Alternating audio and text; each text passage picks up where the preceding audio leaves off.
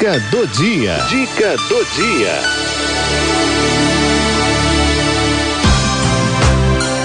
Saúde na terceira idade.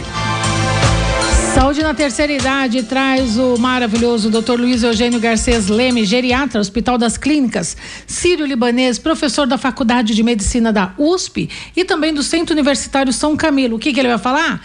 Diabetes em idosos, gente, ó, presta atenção na orientação do nosso queridíssimo Dr. Luiz Leme. Dr. Luiz, boa tarde, bem-vindo. Boa tarde, dona Cidinha, boa tarde, boa tarde, queridos amigos da Rádio 9 de Julho.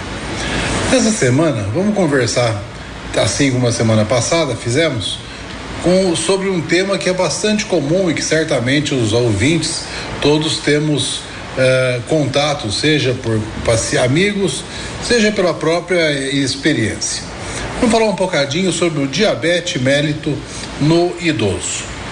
A gente vai ver que o, o, a população idosa, nós sabemos que ela vai crescendo cada vez mais, né? Se a gente pegar aí o IBGE, né, o Instituto Brasileiro de Geografia e Estatística, a gente vai ver que a, a população com mais de 65 anos, em 2013, já quase 10 anos atrás, é, era mais ou menos 7,4% do total da população brasileira. Era coisa, alguma coisa perto de 15 milhões de pessoas no Brasil com mais de 65 anos. Quando se faz uma extrapolação para daqui a 40 anos, por volta de 2060, a gente vai ver que vai haver quase 60 milhões de idosos, 58,5 milhões de idosos. Ou seja, quase 27% do total da população brasileira vai ser idoso. A gente observa também que a prevalência do diabetes, quer dizer, a incidência, o que ao aparecimento do diabetes na população também está aumentando. Aumentando por causa do tipo de alimentação, por causa da falta de exercício, por causa do estilo de vida, né? uma série de, de é, é, situações que faz com que a incidência do diabetes esteja aumentando. Isso faz com que a gente cada vez mais veja mais gente, mais gente velha e mais gente velha diabética. Portanto, alguns de nós certamente se enquadram na categoria dos diabéticos, mas mesmo aqueles que não se enquadram, com certeza tem amigos e, e parentes que têm esse problema. Ele é tão comum que as pessoas às vezes não dão muito valor. Ah, o diabetes todo mundo tem, é diabetes e tal, não sei, é. Então vale a pena de tomar algum cuidado, porque não é porque todo mundo tem que não tem problema.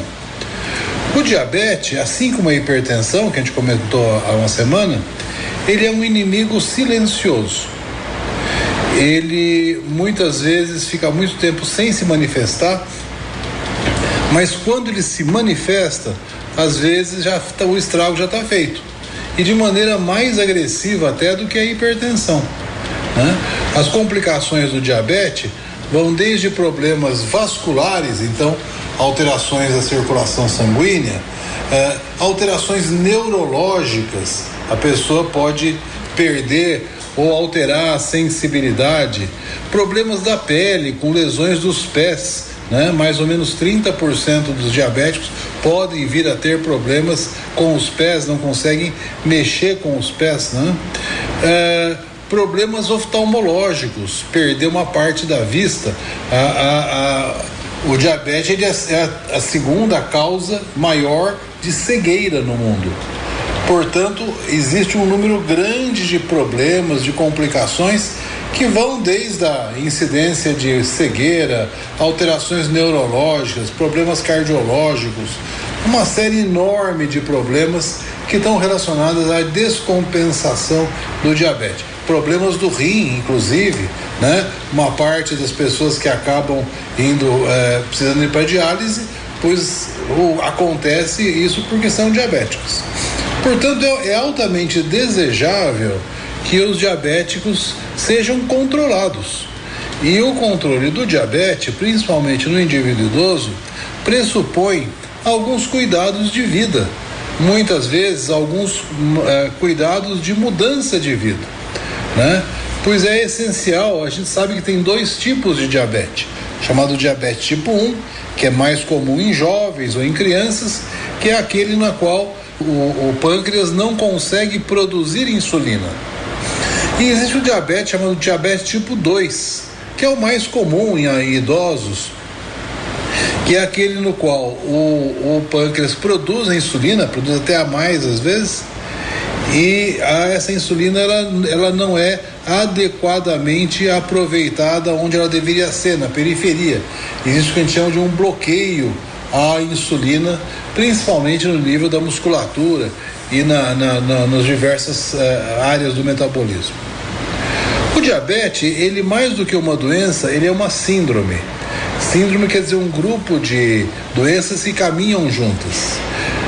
Ele a, além da alteração da glicemia, a gente tem alteração no colesterol e triglicérides, a gente tem alterações muitas vezes da própria pressão e assim por diante, alterações circulatórias, como a gente já falou, neurológico, etc, etc, etc. Como abordar o diabetes? Em primeiro lugar, acompanhamento do diabetes é um acompanhamento que deve ser feito pelo médico. Uh, muitas pessoas falam, não, mas eu tomo um chá, muito bom, de folha de jambolão, chá não sei das quantas. Uhum. Isso, infelizmente, não ajuda. Se as pessoas eh, não têm uma assistência eh, eh, seguida, existe um risco enorme delas evoluírem lentamente para complicações irreversíveis. Esse é o problema. A evolução é lenta, mas não tem marcha ré. Então, o, o, diabetes deve de fato ser acompanhado desde o seu início, desde que a pessoa sabe que é diabética. Como é, fazer esse acompanhamento? Em primeiro lugar, procurando o, o seu médico, o posto de saúde, o seu seguro de saúde, o seu médico, seja quem for, para que possa fazer uma avaliação. Tem gente que acha que é diabético e não é. Não, olha, eu sou diabético, tenho muita sede, estou urinando bastante. Isso não é necessariamente do diabetes. Pode estar relacionado, mas não é necessariamente. Por outro lado, tem gente que acha que não é e é. Então, o exame é necessário. Uma investigação, hoje em dia é fácil, no próprio consultório, o profissional pode fazer um teste de, de, aí de, de, de ponta de dedo, já se vai ter alguma ideia. Depois, a gente precisa saber até que ponto o diabetes está agredindo os diversos órgãos. Tem que fazer um exame de vista, tem que fazer um exame da função do rim, tem que fazer um exame da parte cardiológica, para que se possa saber o que é preciso cuidar, o que é preciso prevenir. E o tratamento é um tratamento que, como já comentei, é, demanda uma mudança de hábitos de vida muitas vezes. Demanda fazer uso do remédio e demanda mudanças de hábito de vida. Por quê? Porque o diabetes, principalmente o diabetes tipo 2, que é o diabetes do idoso, principalmente, ele se, ele, ele se beneficia, a saúde se beneficia, fica mais fácil controlar o diabetes quando, por exemplo, a pessoa faz uma dieta adequada. Não quer dizer que não vai poder comer nada, não quer dizer que vai ter que viver de salada, não é isso. Né? Mas o próprio médico pode dar uma, uma orientação os cuidados de alimentação que vão fazer a pessoa chegar no seu peso adequado e isso ajuda muito a controlar o diabetes. A outra coisa que ajuda bastante é a atividade física. É, a, o, o, a, o funcionamento dos músculos consome o açúcar. Portanto, se a pessoa está sentada em casa sem fazer nada e é diabético, a chance dela ter uma, um controle pior da glicemia é muito grande. A sugestão é que se ouça o profissional de saúde, o orientador físico e assim por diante, e que se tenha um programa de exercício. Isso vai ajudar a controlar a glicemia, isso vai ajudar a prevenir os problemas cardiocirculatórios que frequentemente acompanham o diabetes isso vai trazer uma condição de bem-estar e de segurança maior. No entanto, cuidado, essas coisas não podem ser feitas assim a, a, a própria, a, do, do próprio critério. Não fazer uma dieta de agora em diante, eu já não como mais açúcar, também não vou comer mais nada de, de, de pão, e também não vou fazer mais aquilo, e eu não como mais carne, sabe? E o que acontece? A pessoa muitas vezes acaba tendo desmaio, acaba tendo hipoglicemia, acaba tendo é, é, é, uma série de outros problemas, piora a qualidade de vida e não controla a doença. Então, dieta também é coisa para profissional. Orientação de atividade física também. Não basta comprar um tênis, um calção e sair correndo por aí.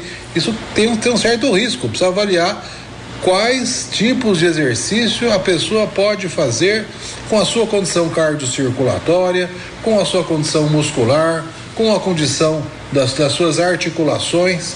Portanto, é necessário que se faça um projeto de tratamento. Não pescar aqui e ali alguma coisa que ouviu no, na televisão, ou que leu num jornal, ou que a vizinha contou. Isso, infelizmente, não é uma boa prática no controle. Então, tratar o diabetes de uma maneira profissional. Ouvir o profissional de saúde, tomar a medicação conforme indicada, né? fazer a atividade física conforme indicada fazer as atividades de, de diagnóstico conforme indicadas, tudo isso é importante. É, eu devo ter em casa a fitinha para ver o açúcar no sangue? Vale para o diabetes a mesma condição que a gente falou do aparelho de pressão domiciliar. Pode ser bom e pode ser ruim. Né? Eu acho que a, a fitinha pode ser uma grande pedida a pessoa, quando você não está se sentindo bem, faz, a, dá uma picadinha no dedo, aprende a fazer. Primeira coisa, vai no posto de saúde, fala, olha, eu queria aprender a fazer aqui o destro, né? E a, auxiliar de enfermagem ou a enfermeira vai orientar para que a pessoa saiba fazer direitinho. Tem que colher o sangue direito, tem que esperar um tempo certinho, tem que ver se o aparelho está calibrado, para poder justificar, para poder criteriar. E se a pessoa tem sintoma, pode ser interessante. Mas certamente não é interessante a pessoa fazer três, quatro vezes por dia quando não sente nada, como só para, vamos dizer assim, só por curiosidade ou só por desespero, né? Como eu comentei na pressão, como, como, como se fosse orar o horóscopo antes de sair de casa. Essas medidas são importantes, são boas e devem ser usadas com critério. Depois, os sintomas do diabetes é, e os sintomas dos remédios que a gente usa para diabetes precisam ser é, vistos com atenção. Né? Por exemplo, fraqueza, por exemplo, tontura, por exemplo, é, é, é dificuldade para caminhar. É, tem uma série de sintomas que a gente às vezes fica sem saber se é do diabetes ou se é do remédio.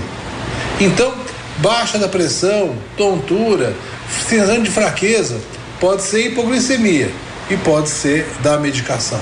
Tem que ser é, ir, ir controlando para que se possa chegar num nível adequado. O, o, o profissional certamente vai orientar a pessoa para que ela se possa, para que ela possa levar uma vida mais segura. Eu acho que é o que a gente poderia falar para hoje sobre o diabetes, que também é uma doença muito comum é uma doença que muita gente tem. É um inimigo oculto, mas se for bem acompanhada, ela não vai tirar o sabor da vida. Muito obrigado, dona Cidinha. Muito obrigado, queridos amigos da Rádio 9 de Julho. Muito obrigada, doutor Luiz Leme. Um abraço para o senhor.